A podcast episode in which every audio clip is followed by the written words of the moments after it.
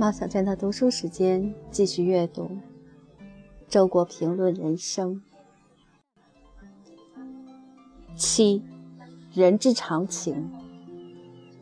一，人之常情是喜欢接近成功的人、走运的人，而避开失败的人、倒霉的人。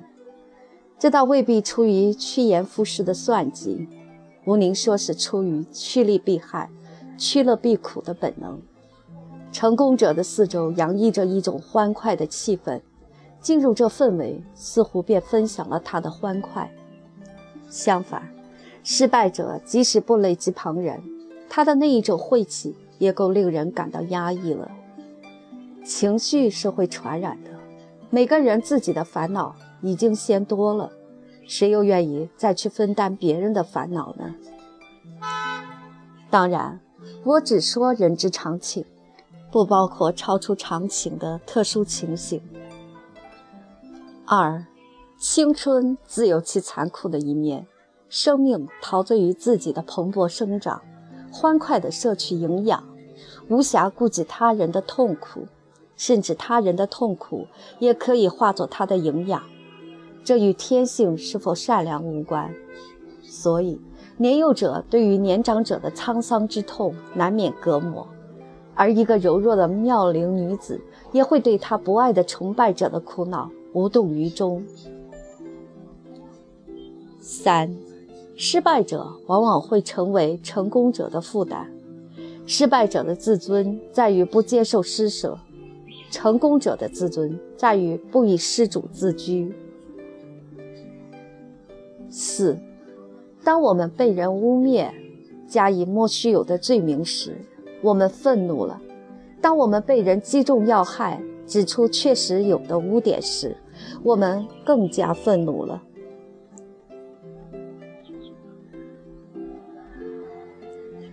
五，买了一张书桌，抬回家才发现桌面上划破了一块，于是几个钟点内老是看见这斑点，老是想着这斑点。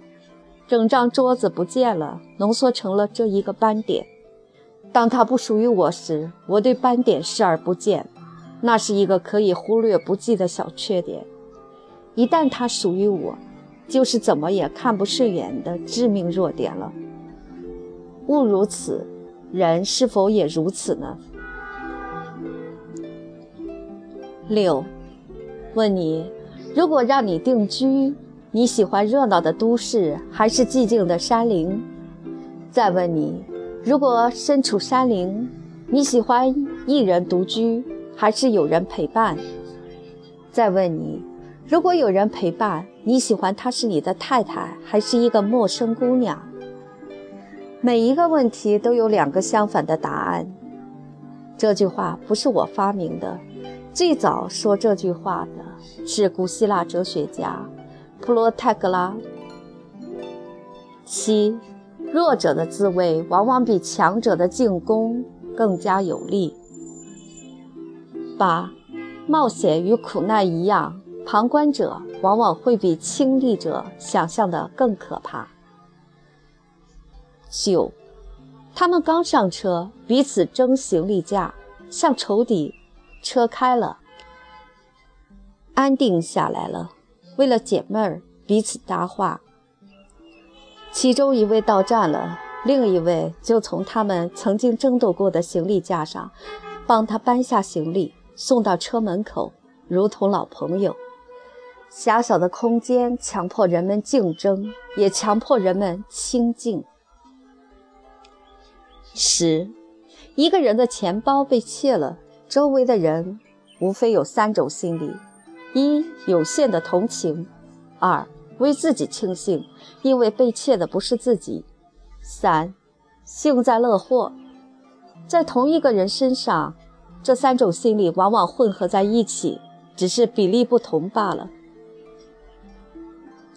十一，假如你平白无故的每月给某人一笔汇赠，开始时他会惊讶，渐渐的他习惯了，视为当然了。然后有一回，你减少了馈赠的数目，他会怎么样呢？他会怨恨你。